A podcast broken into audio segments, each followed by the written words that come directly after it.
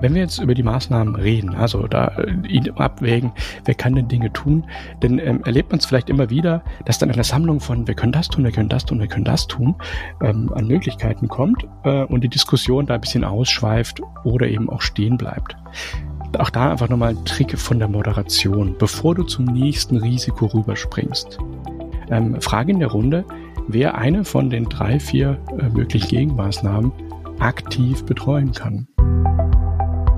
Willkommen zum heutigen TPG Podcast. Und nicht vergessen, den Abo-Button drücken und uns gerne einen Kommentar hinterlassen. Ziel des Risikomanagements ist es, die Wahrscheinlichkeit zu erhöhen, die Projektziele zu erreichen. Der Risikoworkshop liefert hier die entsprechende Plattform. Er bringt die wichtigen Entscheidungsträger an einen Tisch, um potenzielle Risiken zu analysieren, Prioritäten zu setzen und entsprechende Maßnahmen festzuzurren. Maßnahmen, die gerade auch allen Beteiligten im Alltag helfen, die Risiken im Auge zu behalten. Projektmanagement- und Workshop-Experte Tobias Lienert erklärt uns in dieser Episode, auf was es in einem Risikoworkshop ankommt. Wie Sie ihn optimal vorbereiten, auf was Sie bei der Durchführung achten sollten und was Sie mit den Ergebnissen im Anschluss machen. Hallo Tobias, schön, dass du heute Zeit für uns hast. Hallo Tina, ich freue mich auch wieder da zu sein. Was ist denn das Wichtigste an diesem Risikoworkshop, wenn wir gleich mal sozusagen mit der großen Klammer anfangen? Auf was kommt es da an? Auf den Workshop als solches. Ich sage immer gerne Risikoworkshop. Herzlich willkommen beim Stiefmütterchen im Projektmanagement. Okay. Das Wesentliche ist zunächst mal, dass man überhaupt Risikoworkshops macht. Also wie viele Projekte gehen ohne Risikomanagement ins Rennen? Und ähm, das, was wir heute ansprechen, wie man so einen Workshop gestaltet, ist tatsächlich eine der Methoden, um den Risiko, das Risikothema aus dem Dornröschenschlaf zu holen. Ne? Das ist ganz wesentlicher Baustein. Und an sich, das werden wir heute hoffentlich auch erkennen oder äh, für alle Zuhörer, er ist nicht schwer, aber er ist definitiv unterbewertet. Woran, vielleicht darf ich da noch mal kurz eingrätschen, woran glaubst du, liegt das? Weil wer möchte schon Risiken ungeplant eingehen? Also sozusagen gehört zum Projektmanagement Grundverständnis, ja, Risiken mit einzuplanen irgendwie. Ja. Ja, das stimmt. Aber es ist natürlich wie immer eins der Themen, mit denen man sich nicht so gerne befasst. Ne? Es geht um Scheitern, es geht um könnte daneben gehen. Ähm, und wir wollen natürlich alle proaktiv und optimistisch nach vorne gucken. Ähm, und dann bleibt sowas gerne unter den Teppich gekehrt oder nur ganz flüchtig. Ja, wir haben hier ein paar Risiken, äh, zwei, drei aufgeführt und dann ist gut. Ähm, da geht aber viel mehr und vor allem, da kann man auch sich so aufstellen, dass tatsächlich, äh, wie du es eben eingangs gesagt hast, das Projekt ein Erfolg wird, weil ich die Risiken gut gemanagt habe. Der Workshop selbst, hast du gesagt, ist das zentrale Element. Also, was meinst du da damit? Na, dass ein Workshop auch durchgeführt wird. Also ich nehme mal das den Gegenstück. Ne? Ich habe eine klassische Projektleitung und die guckt sich ihr Projektplan an oder die Projektvorbereitung und sagt, pass auf, hier ist meine Risikoliste, Copy-Paste vielleicht aus einem anderen Projekt und da werden wir jetzt noch eine Priorisierung drauflegen und dann fahren wir so los. Das ist schade, denn ein Risikoworkshop ist immer auch eine tolle Gelegenheit, Leute zusammenzubringen und gemeinsam mal verschiedene Perspektiven zu nutzen um zu gucken, was kann denn schiefgehen und wo können wir uns, wie du sagtest, äh, darauf vorbereiten. Mhm. Und die Gelegenheit würde ich ungern verstreichen lassen. Ne? Deswegen ist der Workshop als solches total wertvoll.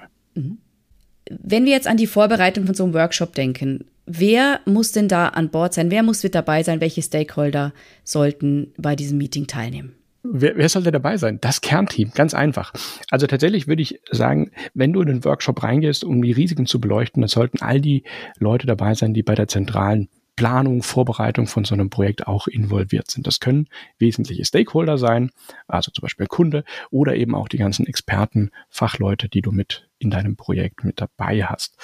Ähm, das müssen nicht alle sein, um Gottes Willen, aber so ein Kernteam macht total Sinn, damit du die verschiedenen Dimensionen mit an, am Tisch hast, genau. Ja, und auch eben die Entscheidungsträger, oder? Also es geht ja auch um Entscheidungen treffen. Ähm, ja, da bin ich tatsächlich so ein bisschen weggekommen von. Das, das stimmt. Entscheidungsträger sind auch wesentlich.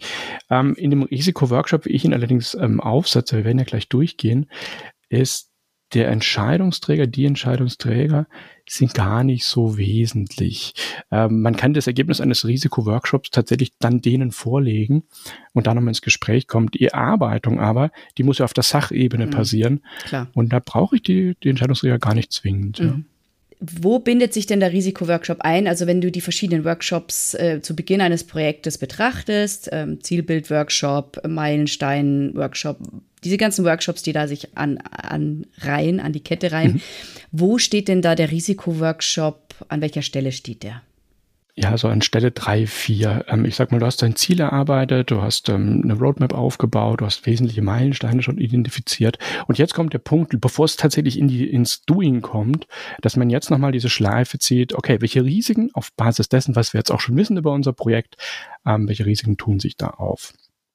Man kann einen kleinen Bruder von diesem Risikoworkshop natürlich auch zu Beginn schon machen, ähm, sag mal für den ersten Projektaufschlag in einem Kickoff, dass man da eine grobe Indikation hat. Äh, da ist es aber oft ja noch inhaltsleerer. Ich sag mal, da ist noch nicht vage. so viel Futter. Mhm, mh, genau, mh, ja. Genau. Mhm, ja. Mhm. Aber kurz bevor das Projekt losgeht, da macht es total Sinn. Mhm.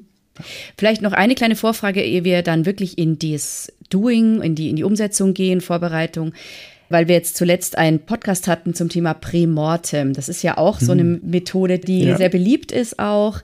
Wo würdest du denn da den Unterschied sehen zwischen Risikoworkshop und Prämortem-Workshop oder Analyse? Ja, genau. Also Prämortem, äh, tatsächlich würde ich es jetzt tatsächlich einordnen in dem Kontext Risikoworkshop. Es ist eine von möglichen Methoden, die du da anwenden kannst. Na, also wie erkenne ich denn überhaupt potenzielle Risiken? Und da könnte Prämortem durchaus helfen. Mhm. Ja. Gut, zur Vorbereitung. Was, an was muss ich denken? Ich habe äh, das Kernteam, das ich einladen muss. Gibt es sonst noch Aspekte, die ich im Vorfeld schon vorbereiten muss? Soll ich Vorgespräche führen, äh, um, um schon mal ein bisschen ähm, sozusagen Futter zu haben für die Risiko, für den Risikoworkshop? Wie gehst du sowas an? Ähm, vielleicht für die Zuhörer einmal ganz kurz, wie ist ein Risikoworkshop aufgebaut, damit wir auch einordnen können, was müssen wir vorbereiten. Der Risikoworkshop hat im Prinzip als Beginn immer das, die Aufgabe, die Risiken zu identifizieren, zu finden, die es potenziell gibt. Dann werden diese gefundenen Risiken bewertet. Und nach der Bewertung werden die in eine Prioritätenliste gebracht. Ne? Das ist dann die Risiko, äh, Bewertungsskala in der Risikomatrix. Und dann werden daraus Maßnahmen abgeleitet, Verantwortlichkeiten zugeteilt und ein Folgetermin aufgesetzt. Und wenn wir jetzt vorne nochmal beginnen, die Risiken zu finden. Da kann man jetzt in der Vorbereitung natürlich einiges tun. Je nachdem, in welchem Kontext Unternehmen man unterwegs ist, gibt es zum Beispiel Risikokataloge oder Risikolisten. Das heißt, Unternehmen, gerade die größeren, die haben natürlich ähnliche Projekte in der Regel schon gemacht.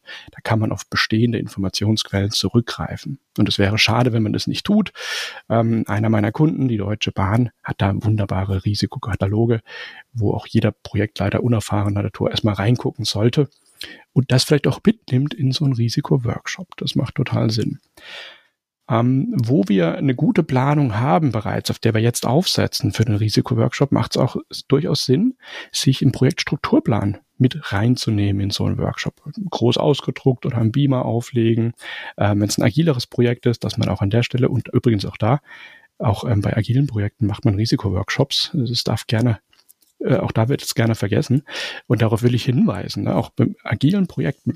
Was nimmt man da als Grundlage? Das könnten dann zum Beispiel die ähm, Epics sein oder bereits bekannte große Themengebiete, über die sich dieses Projekt ähm, äh, behandeln wird.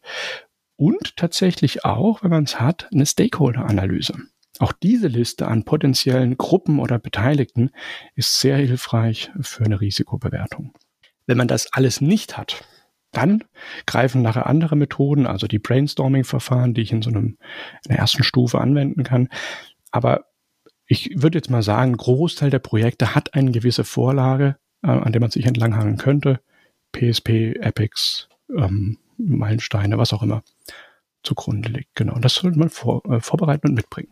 Mhm. Ich bereite eben also die vorhandenen Templates oder Projektstrukturen, die schon jetzt erarbeitet wurden, bringe ich mit, ja, damit man darauf aufsetzen kann. Gibt es noch was, was ich vorbereiten könnte? Ähm, nee, tatsächlich spezifische Sachen sind jetzt gar nicht so. Also mhm. klar, wenn dein Unternehmen eine gewisse Vorlage hat, wo die Risiken nachher dokumentiert werden, dann bringt man solche Formulare mit. Das sind in der Regel Excel-Tabellen oder andere Formblätter. Ähm, aber das ist das Kleinste. Mhm. Nee, der Rest ist tatsächlich klassische Workshop-Vorbereitung. Du brauchst einen Raum, du brauchst äh, gewisse Verpflegung vor Ort, Moderationsequipment, Brown Paper, Post-its und so weiter und so fort. Aber das ähm, stelle ich jetzt tatsächlich mal als gegeben hin. Mhm. Ähm, Das ja. ist nichts Außergewöhnliches, ja. Okay, du hast schon ganz kurz den Aufbau eines solchen Workshops genannt. Gehen wir jetzt mal vielleicht in die einzelnen Schritte rein. Es sind alle Leute da, wir legen los. Was ist der erste Schritt? Der erste Schritt ist, wenn du eben diese Grundlage hast, mal drauf zu gucken, was gibt's bereits. Ne? Also hättest du jetzt einen Risikokatalog, den du mit reingebracht hast, dann kann man den einmal entweder im Team verteilen, ähm, in der Einladung vorneweg rausschicken, kannst du tun. Meine Erfahrung ist, guckt sich niemand an. Also von daher blende ich ja. den Aspekt bei ihm an äh, aus. Äh, verteilt es mal eben und äh, gib den Leuten zum Beispiel in einer stillen Leseeinheit fünf Minuten, bitte mal jeder mit Textmarker die Liste durchgehen und für sich identifizieren, ähm, was kann bei uns eintreten. Äh, das könnte eine erste, ähm, ein erster Einstieg sein. Ähm, alternativ eben, wenn du im PSP oder Epics hast, das gleiche. Und wenn du jetzt nichts von all dem hast oder sagst, nee, lass uns mal auf der grünen Wiese anfangen, dann ist der Einstieg in so einen Risiko-Workshop tatsächlich das Finden, Identifizieren oder ja, ich sag mal, aus der, aus der Luft nehmen von potenziellen Risiken. Und da gibt's eben Methoden, die da sehr, sehr hilfreich sind. Ähm, ich fange mal mit der naheliegendsten tatsächlich an, das Ishikawa-Modell oder Ishikawa-Methode. Ähm, wer im Projektmanagement vielleicht davor mal im Qualitätsmanagement unterwegs war, kennt die Methode ganz sicher. Auch bekannt unter dem Fischgrätenmodell ähm, ist eine ganz, ganz hilfreiche Thematik, die man hier nutzen kann oder Methodik. Ishikawa, also wer es noch nicht kennt, ganz grob an diesen Achsen, also in diesen Hauptgräten, was steht da so dran? Das sind einfach Themengebiete, die man tatsächlich in der Gruppe abarbeiten kann. Also die Menschen, Mitarbeiter in deinem Projektteam, in deinem Umfeld. Die Methode. Wie geht ihr da methodisch ran? Sei es eure Projektmanagement-Methode oder wie ihr die Dinge, die inhaltlich zu tun sind, erarbeitet ähm, die Maschine, auf welcher Software arbeitet ihr, welche Technik wendet ihr an. Es gibt Verfahrenstechnik, die ihr da wiederum drin habt. Ähm, Materialien kann ein Thema sein, je nachdem, ob es ein neues Produkt ist, was ihr zum Beispiel generiert und dann eine neue ähm, Materialzusammensetzung benutzen wollt oder gar was ganz Neues. Ähm, dann die Mitwelt oder das Milieu, also die, Stakeholdergruppen um euer Projekt herum, aber auch, ähm, ja, ich sag mal, rechtliche Veränderungen, die da vielleicht auf euch zukommen. Messungen, also wie ist äh, überhaupt die Präzision und die Qualität herzustellen in eurem Projekt, könnt ihr das alles sauber abbilden. Ja, das sind so die klassischen ähm, 6M, die man abklappern kann in einem Brainstorming nach der Ishikawa-Methode. Und wie funktioniert das? Ähm, da geht man jetzt einfach her in der Gruppe und nimmt zum Beispiel den ersten Strang Mensch ähm, und notiert bezogen auf die Menschen in deinem Projekt tendenzielle Risiken, die in dem Projekt aufkommen könnten. Vielleicht habt ihr eine Engpassressource, die an der Stelle erwähnt wird. Mensch, wenn der und der ausfällt oder die und die Person, dann wird es ganz kritisch. Wie können wir damit umgehen? Ähm, das müssen wir auch im Auge behalten. Oder externe Mitarbeiter, ähm, wo er sagt, hey, die müssen wir gut einbinden. Das ist echt ein Risiko, wenn wir das nicht hinkriegen. Mhm. mhm. Solche Sachen müssen da aufgebaut werden. Interessant dabei ist, äh, das ist ein sich entwickelndes Brainstorming. Das heißt, wenn die ersten Punkte reingeworfen werden, schreibe ich die tatsächlich in die Fischgräte schon dran. Und darauf aufbauen können dann weitere Risiken identifiziert werden, ähm, weil die Leute sich gegenseitig, ich sag mal, befruchten mhm. mit den Einwänden, die da kommen können. Und so geht man jetzt als Gruppe die einzelnen Stränge durch, dieses 6M, und hat dann schon mal eine ganz ordentliche Grundlage für potenzielle Risiken, die kommen können ohne Wertung, einfach nur gesammelt. Und das ist auch eben da einfach die Herausforderung. Ich wollte ganz kurz fragen, nur zu dem Milieu. Äh, würde da dann zum Beispiel auch in einem agilen Projekt, wenn ich ja wirklich tatsächlich noch nicht weiß, wie gefällt es meinen Usern oder vielleicht ähm, ist das Produkt dann zu dem Zeitpunkt, ähm, hat sich da, haben sich da große Veränderungen ergeben äh, und da könnten ja immer neue Risiken daraus entstehen. Wie bilde ich denn das im Agilen dann ab, wenn ich tatsächlich noch sehr viel Unsicherheit habe, weil das Milieu da dann eine große Gewichtung hier kriegt? Ja? ja, auf jeden Fall. Also, äh, was du gerade ansprichst, ist ja auch, dieser Workshop ist keine Einzelveranstaltung, das ist wiederkehrend. Das Ding muss immer wieder äh, aktualisiert werden, auf jeden Fall. Ähm, genau, also das ist aufbauend. Ähm, wenn man jetzt eine große Gruppe hätte, also was ich gerade vorgestellt habe, diese 6M einfach durchzugehen, das machst du in Gruppen von, ich sag mal, fünf bis neun Leuten relativ smooth durch. Das funktioniert einigermaßen. Wenn du größere Gruppen hast und dein Kernteam aus 20 Personen oder sag mal zwölf aufwärts hast, dann macht es auch durchaus mal Sinn zu sagen, wir splitten uns auf. Die erste Gruppe nimmt die ersten zwei oder drei M, die andere Gruppe die andere Seite des Fisches sozusagen und ihr bearbeitet es in 15, 20 Minuten für euch und dann kommen wir wieder gemeinsam zusammen, gucken uns das Gesamtbild an. Es gibt noch, je nach Konstellation in deinem Projekt, weitere Gräten an diesem Fisch, die oft ähm, nicht betrachtet werden und die will ich einfach mal auf den Tisch legen. Das ist zum Beispiel noch das M Money, also Geld. Ja, also wo müsst ihr über Budgetrisiken ähm, aufpassen? Was kann da tatsächlich noch auf euch einprasseln? Und eine, die aus politischen Gründen manchmal vielleicht nicht betrachtet wird oder weil es eine heilige Kuh ist, äh, Management. Also wo gibt es Management-Einflüsse äh, für dieses ja. Projekt, die als Risiko aufgeführt werden sollen? Ja, ja, es kommt ja. ja. immer wieder vor, dass dann das Management sich was Neues einfallen lässt und äh, da dann quasi neue Beschlüsse deinen Projektverlauf massiv beeinflussen. Ja? Also. Massiv, genau, ja. Ja, also jetzt hat man diese Session gemacht. Ähm, ich empfehle immer noch mal einen abschließenden Blick. Euer Ishikawa-Modell oder das Brainstorming-Verfahren, was ihr angewendet habt, ist abgeschlossen. Ihr habt eine ganz ordentliche ähm, Fülle jetzt an Risiken identifiziert.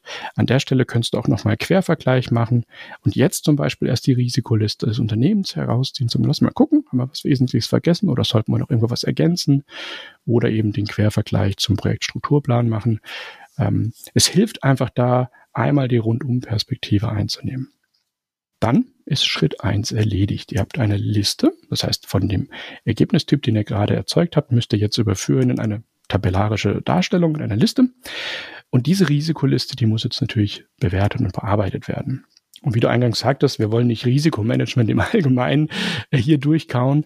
Also natürlich geht man da jetzt ein auf die zwei Hauptdimensionen, die es braucht, also Auswirkung und Schadensmaß des jeweiligen Risikos und auf der zweiten Dimension die Häufigkeit und oder die Eintrittswahrscheinlichkeit. Da gibt's Feinheiten in der Definition. Ähm, das muss je nach von, äh, Projektteam oder Projektansinnen einfach richtig ausgelegt werden. Ähm, vielleicht da noch eine kleine Ergänzung. Ich war früher ja lange im Lean Management und habe dort auch mit Qualitätsthemen zu tun gehabt. Da gibt es die Methode des F, der FMEA, Fehlermöglichkeit und Einflussanalyse. Ähm, und dort gibt es noch eine weitere Dimension, die nicht uninteressant sein kann, je nach Projekttyp, nämlich die Entdeckungswahrscheinlichkeit von solchen Risiken.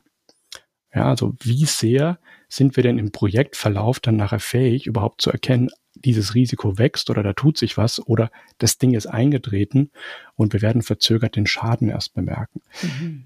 Ähm, also je nach Projekt, man, man erkennt es gleich, ob man das braucht oder nicht, aber das kann tatsächlich noch eine Dimension sein, äh, die man mal kurz bedenken sollte.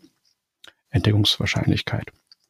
Ja, und dann geht's daran, äh, jede, jeden Eintrag in der Risikoliste zu bewerten. Und jetzt kann man es auf zwei äh, Ebenen machen. Das eine ist klassisch datenbasiert über KPIs, die man sich holt, um da eine Bewertung reinzukriegen.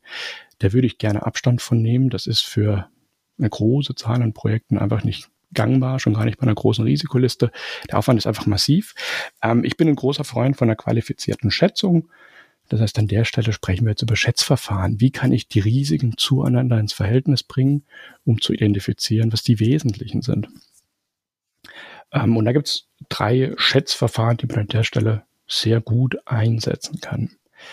Ähm, ich gehe die einfach mal durch, Tina. Ne? Das erste gerne. ist. Ja, sehr gerne. Äh, ja, das erste ist eine klassische Expertenschätzung. Das heißt, du hast ein Risiko, über das du jetzt sprechen möchtest, wo du mal kurz in die Runde fragst, wer von euch kennt sich denn damit aus und kann da eine Einschätzung geben, wie hoch bei diesem Risiko jetzt die Auswirkungen werden, wenn es eintritt. Und vor allem, das ist oft die spannendere Frage, weil die nicht so richtig zu beantworten ist, wie hoch ist die Eintrittswahrscheinlichkeit beziehungsweise die Häufigkeit, dass sowas vorkommt.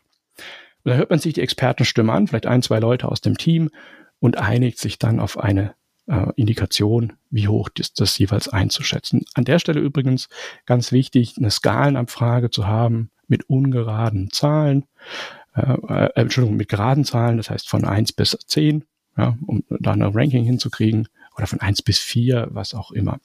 Der Punkt ist, warum gerade, dass ich eben nicht in der Mitte stecken bleibe. Eins bis fünf machst du eine drei rein, darum geht's nicht. Ne? Ist es eher schlimm oder eher nicht so schlimm? Das heißt, das muss dann eine 2 oder eine 4 sein, um eine Tendenz zu erkennen. Ähm, genau, das ist die Expertenschätzung. Wenn man jetzt keinen Experten im Team hat oder sich da echt schwer tut zu sagen, wo ordne ich das jetzt ein, dann hilft es auch bei so einer Tabelle ähm, von oben nach unten durchzugucken, also die verschiedenen Risiken zueinander ins Verhältnis zu setzen anhand der Eintrittswahrscheinlichkeit oder anhand der, der, der ähm, Auswirkungen des Schadensmaßes. Das heißt, du nimmst, ich nehme jetzt mal eine kleinere Anzahl, 15 äh, Risiken, die ihr identifiziert habt, und fragst einfach mal, welches davon hätte denn das größte Schadensmaß? Dann priorisierst du oder ordnest diese Tabelle entsprechend um nach dem Schadensmaß. In der Excel-Tabelle geht das relativ einfach. Das zweite machst du dann eben auch mit der Eintrittswahrscheinlichkeit. Welches ist das Risiko, das am wahrscheinlichsten auftreten wird? Sortierst es um und kannst dann entsprechend ähm, die Risiken zueinander ins Verhältnis bringen. Wenn ich jetzt zu einem Risiko einfach entweder die die Eintrittswahrscheinlichkeit nicht einschätzen kann ähm, oder das auch, auch den, das Schadensmaß, würde ich das dann im Nachgang noch na nacharbeiten oder jemanden beauftragen, da sich noch schlau zu machen? Oder ist es, findet man da in der Regel immer ein, eine Einschätzung? Ähm, nee, es kann wirklich schwierig sein. Also an der Stelle, das ist jetzt nur das erste Verfahren, das der Expertenschätzung machst, im Sinne von, ich habe Leute, die sich damit auskennen. Ähm, natürlich gibt's Risiken, da tut man sich wahnsinnig schwer, um nicht zu sagen, das ist freies Würfeln. Ähm, und da gibt's ja noch andere Verfahren, wie man sich daran ähm, robben kann an so eine Einschätzung. Zum Beispiel mit der Drei-Punkt-Schätzung. Die kennst du wahrscheinlich auch aus verschiedenen anderen ähm, Anwendungsfällen, wo man einfach hergeht und sagt, lass uns mal die drei Perspektiven einnehmen. Was ist denn sehr wahrscheinlich? Also im besten Falle sozusagen, was ist realistisch, ähm, wie oft das kommt oder wie schwer das Ausmaß ist und was ist der schlimmste Fall, wenn es alles schief geht und ähm, das sehr häufig eintreten würde oder eben das Schadensmaß besonders groß ist. Und für jede der drei Dimensionen lässt du das Team schätzen, ein Team an der Stelle, entweder die ausgewählten Experten oder alle gemeinsam, jeder für sich. Auch da ganz wichtig, ähm, diese Einschätzung macht man im Stummen. Das heißt, das ist kein öffentlicher Dialog, sondern du nimmst ein Risiko, bringst in die Gruppe äh, die Frage, wie hoch ist die Eintrittswahrscheinlichkeit und das Schadensmaß. Die Leute bewerten das auf äh, ihrem ähm, Papier und zeigen dann die Karte nach oben. Ja, das sind wir eigentlich auch schon bei der dritten Variante. Das ist dann nämlich das Planning Poker. Das heißt, du lässt einmal die Gruppe dieses Voting abgeben, man guckt sich gemeinsam das Ergebnis an. Und an der Stelle gibt es dann wahrscheinlich Ausreicher nach oben und nach unten. Und damit ein Verfahren da relativ effizient funktioniert, ist die Verfahren, das Verfahren einfach derart, du nimmst dir die zwei Außenseiter, also die Person, die den höchsten das höchste Schadensmaß genommen hat und die Person, die das geringste identifiziert hat und lässt mal deren Argumente in der Gruppe vortragen und vielleicht nochmal Rückfragen stellen und dann machst du eine erneute Abfragerunde und mit hoher Wahrscheinlichkeit geht dann die Streuweite näher an ein gemeinsames Maß und das kannst du nach einer Tabelle eintragen. Für alle, die das machen, in der Gruppendiskussion können ja da durchaus hitzige Diskussionen aufkommen. Im Zweifel geht auf die schlimmeren Werte ein, also höhere Schadensmaß, höhere Eintrittswahrscheinlichkeit, dann seid ihr auf der sicheren Seite. Vermeidet unendlich lange Diskussionen, um sich auf eine Zahl zu einigen. Es ist ohnehin nur eine Schätzung. Ja, und Risikomanagement lebt davon, dass ich tendenziell Risiken eher sehe, als dass ich sie wegleugne. Ja, das, das hilft einfach. Genau. So, und das machst du auf ähm, diesen beiden ähm, Achsen. Ne? Für jedes Risiko ist dann das Schadensmaß und die Auswirkung ähm, hinterlegt. Die beiden Zahlen werden ja miteinander multipliziert. Dann hast du den, die Schadens, äh, das Risiko, den Risikowert. Und dadurch kannst du dann die ganzen Risiken einmal neu klassifizieren und priorisieren. Die Zahlen, äh, die Risiken mit dem höchsten Wert stehen ganz oben. Das sind deine wichtigsten, die zu bearbeiten. Es gilt. Ähm, wenn man es in einem System macht, hat man in der Regel, also in Excel zum Beispiel, hat man in der Regel ja des, den Vorteil, dass du eine Risikomatrix siehst. Das sind diese klassischen Grafiken oben rechts, es ist rot, dann geht es über den Geldbereich nach links unten ins Grüne und da sitzen dann die Bubbles drauf, ähm, welche Risiken ihr im Projekt habt. Und jetzt gilt es ja da, und das ist die Grundidee von einem Risikoworkshop, ähm, Gegenmaßnahmen abzuleiten, insbesondere für die Risiken mit einem hohen, mit einer hohen Risikozahl, also die im Rot sind. Und das ist dann die nächste Phase in deinem Workshop, Maßnahmen abzuleiten und Verantwortliche zu definieren. Ja, äh, also an der Stelle die klassische Frage, wie mache ich das? Also wie kann ich von Risiken, die existieren, ordentliche Maßnahmen ableiten? Da kann man jetzt sehr technisch reingehen. Ich habe äh, vorhin mal die FMEA erwähnt, also Fehlermöglichkeiten Einflussanalyse, die sich wiederum auch einordnet in der Qualitätswelt in ein 8D-Report. ähm, und ich erwähne den, weil da gibt's ähm, gedanklich einfach zwei Kniffe. Wenn man ein 8D ähm, nutzt, dann ist da eine Sache, das ist die sogenannte Gegenmaßnahme, also die Sofortmaßnahme, die ihr draufsetzt. Es kann tatsächlich jetzt sinnvoll sein, dass bevor man über große, langfristige Maßnahmen nachdenkt, man guckt, gibt es Sofortmaßnahmen, die wir jetzt heute hier entscheiden können, um diesem Risiko in irgendeiner Form schon mal Rechnung zu tragen. Und da würde ich tatsächlich als Empfehlung auch immer mit anfangen.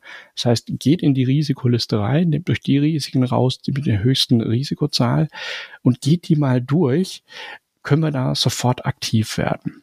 Wenn da eine Gruppe dabei ist, die so ein bisschen unkreativ ist an der Stelle oder ihr da Verhalten merkt äh, oder Zurückhaltung merkt, könntet ihr zum Beispiel die Methode 15% ähm, Solutions äh, nutzen.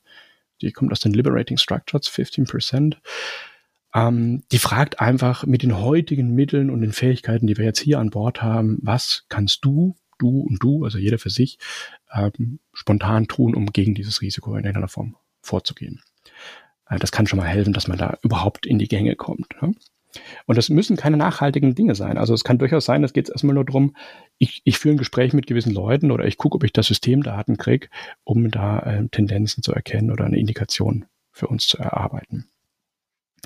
Ähm, und dann erst würde ich reingehen in die nachhaltigen Maßnahmen, die die Gruppe für sich festlegen kann. Mhm. Wenn du so vorgehst. Also eine Zweiteilung, ja? Zweiteilung. Erstmal genau, die Sofortmaßnahmen ja. und dann die, die genau. langfristigen genau. Maßnahmen. Und, und das ist mir echt wichtig, weil wenn du so vorgehst, in einem Workshop läuft ja gerne auch mal die Zeit weg und wir kennen es alle, gegen Ende springen alle auf und rennen fort. Du hättest jetzt in dem Fall aber schon mal die wichtigsten Dinge äh, ins Leben gerufen oder auf die, auf die Reise gebracht, nämlich die Sofortmaßnahmen ähm, dass zum nächsten Mal da schon erste ja, Ergebnisse da sind. Ähm, und der zweite Schritt ist jetzt eben nachrangig reinzugehen und zu gucken, alles klar, was können wir denn tun, um langfristig dieses Risiko zu behandeln. Ne? Da haben wir auch verschiedene Varianten, wie wir da reingehen können. Also die Eintrittswahrscheinlichkeit äh, senken, indem wir gewisse Maßnahmen ableiten oder eben reinzugehen, zu sagen, das Schadensmaß wird reguliert, indem ich ähm, Gegenmaßnahmen aufsetze. Und da muss man einfach kurz im Team auch immer abwägen, was haben wir denn überhaupt für Möglichkeiten an der Stelle. Meine Erfahrung ist es tatsächlich auch da eine Grafik auszuhängen oder einfach das mal aufzulisten. Wie kann ich mit Risiken umgehen? Es geht nicht, es geht in der Regel nicht darum, ein Risiko zu eliminieren. Das ist Wunschdenken, sondern eben nur die beiden Parameter zu senken, Eintrittswahrscheinlichkeit und Schadensmaß. Und wenn du es hast, das dritte eben, ähm, wie kriegen wir es hin, dass wir hier es eher entdecken, dass dieses Risiko auf uns zukommt. Ich finde genau. den psychologischen Aspekt der ganzen Geschichte ja auch äh, sehr wichtig, dass du jetzt nebst diesen ganzen Maßnahmen, die du dann ergreifst, auch einfach vorbereitet bist, weil du gehst ja mit erstmal im Idealfall mit einer gewissen Euphorie in das neue Projekt. Du hast, äh, du startest was Neues, das macht also meistens Spaß, mhm. erstmal loszustarten. Und dann kommen langsam die Problemchen oder eben treten Risiken ein und dann bist du einfach schon gewappnet, ja. Also das ist, du hast dich gedanklich damit schon mal auseinandergesetzt, du bist nicht mehr so überrascht, ja. Also das finde ich genau. einfach auch psychologisch so wichtig, ja, das ja. zu tun, ja. Mhm. Genau. Wenn wir jetzt über die Maßnahmen reden, also da äh, abwägen, wer kann denn Dinge tun, dann ähm, erlebt man es vielleicht immer wieder, dass dann eine Sammlung von wir können das tun, wir können das tun, wir können das tun, ähm, an Möglichkeiten kommt äh, und die Diskussion da ein bisschen ausschweift oder eben auch stehen bleibt. Auch da einfach nochmal ein Trick von der Moderation. Bevor du zum nächsten Risiko rüberspringst, beende diesen Punkt ordentlich, indem du sagst, wer kümmert sich denn drum? Ähm, und auch da pragmatisch bleiben. Du hast ein Risiko, du hast vielleicht eine Sofortmaßnahme ins Leben gerufen und jetzt geht es darum, wie können wir langfristig an diesem Risiko arbeiten.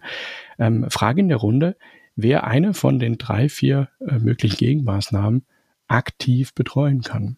Ja. Und dann kommen wir schon zum äh, wichtigen Punkt. Wenn wir über Verantwortlichkeiten reden, ist es sehr, sehr hilfreich, auf der Maßnahmenebene Verantwortlichkeiten für Gegenmaßnahmen zu Risiken zu identifizieren und ganz grundsätzlich das Thema Risikomanagement zu verantworten. Das heißt, auch da die Frage zu stellen, wer von euch hätte denn Lust, das Thema Risikomanagement federführend ab jetzt durchs Projekt zu begleiten? Ja, vielleicht hast du da jemanden, der da schon Erfahrung sowieso hat oder eine Affinität äh, jetzt mhm. während des Workshops gezeigt hat. Ähm, aber dass es jemanden gibt, der auch tatsächlich sagt, das ist mein Thema. Ich betreue das Risikomanagement für die nächsten drei, sechs, neun Monate in diesem Projekt und koordiniere dann auch die nächsten Termine, die darauf jetzt folgen werden oder eben den Input für die nächsten Lenkungskreise, was auch immer ansteht. auch die Moderation dann oder bleibt derjenige, der moderiert, in der Moderationsrolle? Ja, das ist tatsächlich eine Skillfrage. Ähm, ja. Ich bin ein großer Freund zu sagen, befähige die Leute an der Stelle, aber das ist natürlich Abwägungssache. Ne? Ja. Wenn du selbst so einen Workshop moderierst und den Eindruck hast, die anderen haben da echt Schwierigkeiten, dann unterstützt die natürlich aktiv dabei. Ähm, mir geht es aber tatsächlich um die Verantwortung dahinter. Also ja. zu sagen, da sagt jemand, ne, Mensch, mhm. wir müssen wieder über Risiken reden oder Achtung, da fährt ein Risiko nach oben. Ja, genau. Ja, und dann sind wir auch schon beim Abschluss. Ähm, und der Abschluss ist im Prinzip aus zwei wesentlichen Dingen gebaut. Das eine ist, Habt ihr zum jetzigen Zeitpunkt ein gutes Gefühl? Haben wir alles auf dem Schirm? Können wir uns guten Gewissens hier verabschieden und sagen, wir haben die wesentlichen Einflussfaktoren, Risiken fürs Projekt erkannt? Da kannst du ein Fünf-Finger-Voting machen, ne, zu sagen, fünf Finger, alles gut.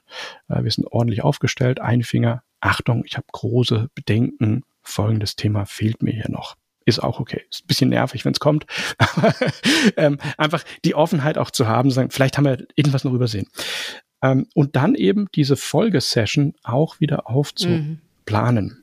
Und das aktiv dann auch ja. zu betreuen und sagen, wir treffen uns in sechs ja. Wochen wieder oder zwei Monaten, je nachdem, mhm.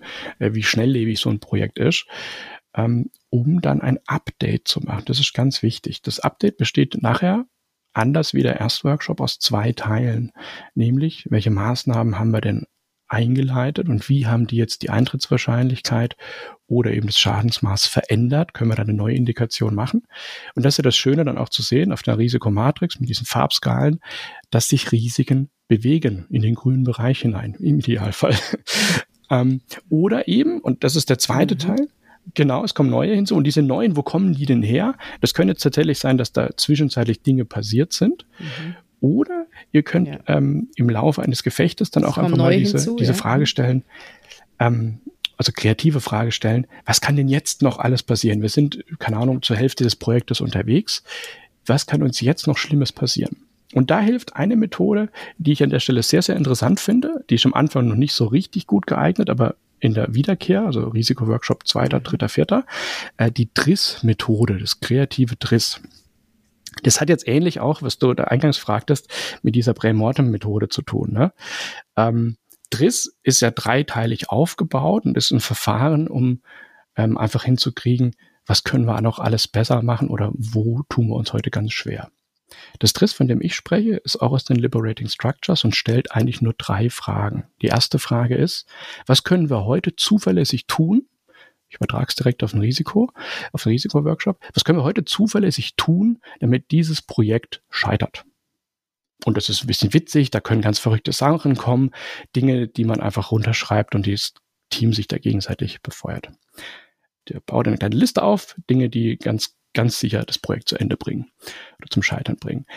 Zweite Frage, die er dann stellt, guckt euch mal die Liste an, was wir hier so gerade runtergeschrieben haben. Da sind ja verrückte Sachen dabei. Und jetzt machen wir die Übertragung zu, was tun wir heute schon, das dem ähnelt, von dem wir ausgehen würden, das wird dieses Projekt auf jeden Fall zum Fallen bringen.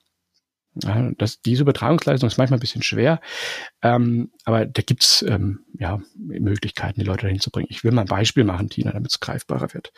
Ähm, in der ersten Frage kommen zum Beispiel verrückte Antworten wie, ja, hier werden plötzlich alle Burnout haben und das Projekt verlassen. Aha, interessant. Finde ich unwahrscheinlich, aber ja, lass mal aufschreiben. Äh, da kommen noch andere Punkte. Und jetzt in der zweiten Phase, was tun wir heute schon, was darauf hinwirkt, dass wir alle in den Burnout geraten?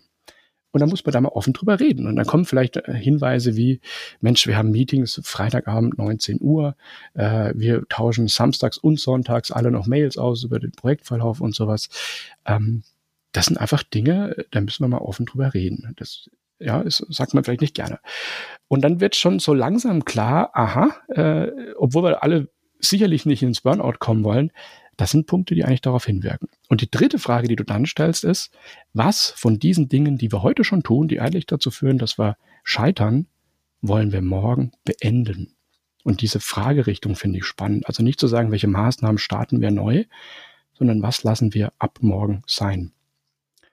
Ja, und damit kriegst du im Zweifel neue Risiken identifiziert, die du vorher eben gar nicht auf der Risikoliste hattest. Das Projekt war ja noch frisch und jung, ne? jetzt hast du aber eine Weile gearbeitet und jetzt kommen ganz andere Risiken plötzlich auf den Tisch und vor allem durch die letzte Frageart hast du sofort sehr prägnante, ich nenne es mal wieder, Sofortmaßnahmen, äh, mit denen du jetzt in die Arbeitsebene kommen kannst. Das heißt, wir haben jetzt den ersten Workshop durch. Wir mhm. haben jetzt besprochen, wie, der, wie ein Folgeworkshop aussieht, in welche Teile er sich aufteilt und ähm, was wir dann da tun können, um noch unentdeckte Risiken aufzudecken und eben entsprechend auch dafür wieder Maßnahmen zu entwickeln.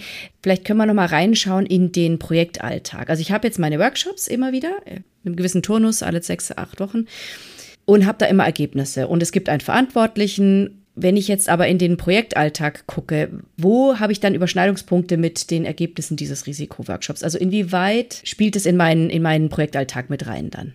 Äh, die Maßnahmen aus dem Risikoworkshop, die kommen ganz klassisch in deine Arbeitsroutine hinein, die ihr in eurem Projekt habt. Das heißt, es kann sein, dass es so eine eine OPL, also eine Open Point Liste oder eine To-Do-Liste, so ein Jira-Board, also ein Kanban-Board, was auch immer, da werden die mit aufgeführt. Äh, vielleicht nehmen wir das Beispiel von vorhin. Ja, dann in, in einem laufenden Projekt über eine TRIS-Analyse festgestellt, Mensch, ähm, da sind mhm. ein paar Leute inzwischen seit echt sauer gefahren, weil wir auch samstags und sonntags E-Mails hin und her schicken und die Erwartungshaltung im Raum ist, die muss ich gleich beantworten, auch von der Couch weg. Ähm, und da leiten wir jetzt eine Maßnahme ab, zu sagen, Leute, einfach Spielregeln aufsetzen, als einfachstes Beispiel. Wir machen das nicht mehr. Oder wir eskalieren es weiter hoch und sagen, Mensch, unter Administrator, samstags, sonntags äh, poppen keine E-Mails bei unseren Leuten in den E-Mail-Konten auf. Das sind jetzt Maßnahmen, die du in den normalen Alltag deines Projektes einfließen lässt. Du hast einen Verantwortlichen dafür nominiert und eine Deadline, also bis wann soll es erledigt sein. Ähm, und die werden jetzt über dein bestehendes Verfahren mit abgewickelt. Das heißt, diese Gegenmaßnahme mhm. ist in einer langen Liste von To-Dos in deinem aktuellen Projekt äh, mit dabei. Also während der eine gerade äh, okay. technisch eine, eine, Analyse macht oder ein Bauteil ähm, entwirft, ist dann ein weiterer Punkt eben dazugekommen, der heißt Gegenmaßnahme für Samstag-Sonntag-Mailing. So, so, so, einfach und pragmatisch würde ich das halten. Ne? Genau. Genau, genau. Das wollte ich nur wissen, wie, wie, die, wie die Maßnahmen dann in meinen Projektalltag mhm. äh, einfließen. Ja, genau, dass genau. wir dann ein Beispiel haben. Und vielleicht noch dieses Thema mit dem Verantwortlichen. Wie kommt jetzt der ähm, in, ins Zusammenspiel mit ähm, Projektleitung. Ähm, ganz pragmatisch. Du stehst vor einem wichtigen Termin, musst da vielleicht einen Statusbericht abgeben ähm, oder einfach mit den Stakeholdergruppen ins Gespräch kommen. Dann nimmst du natürlich die, den Risikomanagement-Verantwortlichen mit dazu. Ihr setzt euch gemeinsam hin, ihr gebt dir kurz ein Update zu den Gegenmaßnahmen, ob es da schon erste neue Erkenntnisse gibt bezüglich Schadensmaß, Eintrittswahrscheinlichkeit. Ähm, und das nimmst du dann natürlich auf in deinen Statusbericht. Ganz entscheidend an der Stelle ist natürlich, auch wenn ihr offene Flanken habt, dann sowas vorab zu besprechen und äh, dann auch mit den Stakeholdern da äh, offen drüber zu reden. Sagen, da gibt es ein neues Risiko, ist aufgepoppt. Äh, wir treffen uns, ich sage es mal, nächste Woche äh, und werden dann Gegenmaßnahmen einleiten oder gucken, wie wir damit umgehen können. Für solche Perspektiven ist der Risikomanagement-Verantwortliche dann da, um sowas abzudecken. Ja. Mhm also du hast ja immer pro Agendapunkt sozusagen auch schon viele Maßnahmen genannt äh, aus den unterschiedlichsten Disziplinen. Gibt es denn noch grundsätzlich für den Workshop irgendwelche Tools, Methoden, die du gerne anwendest, wo du sagst, da kann man noch echt, also Kontroversen auflösen oder da kann man noch interessante ähm, Impulse auslösen, wie auch immer. Hast du, hast du noch irgendwas in deinem Toolset, was du gerne verwendest? Mhm. Es gibt tatsächlich noch viele andere, aber ähm, da muss ich einfach ehrlich sein, die nutze ich selber gar nicht so sehr, weil ich habe die mal ausprobiert und die waren mhm. nicht so richtig mhm. der Burner. Ne? Mhm. Zum Beispiel ähm, die Seven-Head-Methode oder diese Walt Disney-Methode, so als Kreativitätstechnik und so Geschichten, ist alles ganz nett, aber ist oft zu weit weg von der Realität oder einfach nicht pragmatisch genug für die Leute, für die Teilnehmer. Ähm, wenn du jetzt mit einer, einem Chicago-Modell herkommst und die sechs oder acht M's abklapperst, äh, das ist total greifbar. Das macht total Sinn. Ähm, das andere wirkt so ein bisschen künstlich. Ja, was auch helfen kann, ähm, einfach wenn du in, einem, in einer Gruppe grundsätzlich merkst, die sind gerade festgefahren, da blubbern jetzt keine Ideen mehr rein, sei es auf der Risikoebene oder auf der Ebene, was sind Gegenmaßnahmen, die wir einsteuern können, dann ist es total hilfreich, so einen Paradigmenwechsel zu machen. Zum Beispiel die Teilnehmer zu bitten, steht mal alle kurz auf. Ähm, du machst die Fenster auf, ihr macht eine kurze Bewegungsübung oder stehen alle auf und du bittest jeden, rutsch mal zwei Sitze weiter in diesem Stuhlkreis oder in diesem äh, U, was wir hier äh, aufgebaut haben. Einfach damit die Leute nochmal eine neue Perspektive im wahrsten Sinne einnehmen und ihr dann mit ein bisschen frischeren Blickwinkel weiterarbeiten könnt. Im Zweifel ist es auch eine Pause. Sagen wir jetzt machen wir kurz fünf Minuten die Fenster auf, ihr holt euch eure Zigarette äh, und dann kommen wir wieder zusammen und arbeiten weiter. Aber das ist auch da, da bin ich jetzt im Grundsatz, wie moderiert man einen Workshop? Äh, du, du merkst, wenn die Energie runtergeht und dann ist auch einfach sinnvoll, mhm. einen Wechsel herzu, herzustellen. Ja. Mhm. Ja, das war doch trotzdem noch ein guter Tipp, finde ich, weil ja, sowas klar. passiert ja dann einfach, ja. Und nicht jeder ist schon ein Moderationsprofi und mhm. dankbar für den Tipp. Mhm. Sonst noch irgendetwas zum Thema Risikoworkshop, was wir jetzt noch nicht besprochen haben, was aber noch wichtig wäre zu wissen? Mhm. Vielleicht irgendwelche klassischen Stolperfallen. Das frage ich ja immer gerne ab, weil es einfach die Perspektive auch nochmal wichtig ist, zu sagen, was sollte ich nicht tun oder was sollte nicht passieren oder wie gehe ich mit etwas um, was schwierig ist. Ähm, ich knüpfe nochmal vorne bei deiner Eingangsfrage ähm, an. Da hattest du ja gefragt, wen nehme ich damit rein und ähm, Klar, das muss dein Kernteam sein. Jetzt spanne ich den Bogen noch mal ein bisschen größer. Du hattest einen ähm, Kick-Off-Workshop oder einen Zielbild-Workshop. Da sind wesentliche Stakeholder und auch Hauptinteressengruppen für dein Projekt mit dabei gewesen. Und da gibt's vielleicht auch diese kritischen Bedenkenträger. Also Menschen, die wirklich Angst haben vor dem Projekt oder nicht nachhaltig überzeugt sind, dass das Ding fliegen wird solche Personen dann auch ganz gezielt in den Risikoworkshop mit einzuladen. Ja, das ist die Plattform, über Risiken zu reden. Ähm, und das kann an der Stelle durchaus sinnvoll sein. Das ist keine Grundempfehlung von mir, ja, aber als einfach äh, in größerer Perspektive, ähm, darüber kann man mal nachdenken. Wenn es da jemanden gibt, der gerne Bedenken nach vorne trägt, das ist seine Bühne. Ja, da darf er das machen, das ist völlig in Ordnung. Da muss man nur von der Moderation halt gucken, dass man die Leute auch wieder äh, einbremst und das nicht zu umschweifig wird. Aber äh, die Intention des Risikoworkshops ist es ja, potenzielle Risiken zu erkennen und vor allem Maßnahmen abzuleiten. Und dafür ist es da. Ja, habe ich in diesem Primortem-Podcast eben auch äh, besprochen, dass es so wichtig ist, diese Leute auch mal an Bord zu holen, weil die sonst sind die ja eher ein bisschen, sage ich mal, anstrengend für im, im sozusagen mhm. Alltag, weil man denkt, ach, jetzt hat er schon wieder ein Problem, jetzt sieht er schon wieder da ähm, was, was nicht funktioniert. Aber die dann mal abzufangen und das ist ja deren Potenzial auch, ja, ja. die Risiken zu sehen. Und äh, das ist ja wertvoll, das dann auch einzufangen. Mhm. Ja, also ich habe das da durchaus als äh, positive Maßnahme so verstanden. Ja, ja ganz genau. Soweit bleibt mir noch die letzte Frage. Hast du noch Tipps zur Weiterbildung, Vorbereitung, Literatur, irgendwas, wo ich sage, ich kann da noch ein bisschen weiter mich beschäftigen? Oder würdest du einfach sagen, einfach ausprobieren? Einfach ausprobieren, genau. Hauptsache, jetzt äh, schließe ich auch wieder vorne an. Hauptsache tun. Mhm. Also Risiko-Workshops nicht zu tun, äh, ist sträflich. Es ist gar nicht so schwer, jetzt mit den Tipps, die wir hier allein in diesem Podcast gerade schon durchgegangen sind. Äh, das ist, super einfach machbar. Ähm, das Ding wird nur einfach unterbewertet und viel zu oft eben nicht mhm. getan. Insofern der Appell an alle, die zuhören, unbedingt durchführen im eigenen Projekt. Die Leute werden dir sehr dankbar sein. Und ein Projekt dankt dir am Ende auch. Also das waren jetzt so schöne Schlussworte, dem ist nichts mehr hinzuzufügen. Tobias, vielen, vielen Dank für deine Zeit und wirklich diese, diese schön strukturierte Darstellung, wie man so einen Risikoworkshop durchführt. Ich hoffe, wir hören uns bald wieder zu einem neuen Podcast. Sehr gerne, Tina. Ich freue mich. Tschüss. Vielen Dank fürs Zuhören. Ciao. Weitere Informationen zu Projektportfolio und Ressourcenmanagement finden Sie auf unserem YouTube-Kanal und dem TPG-Blog unter www.tpg-blog.de.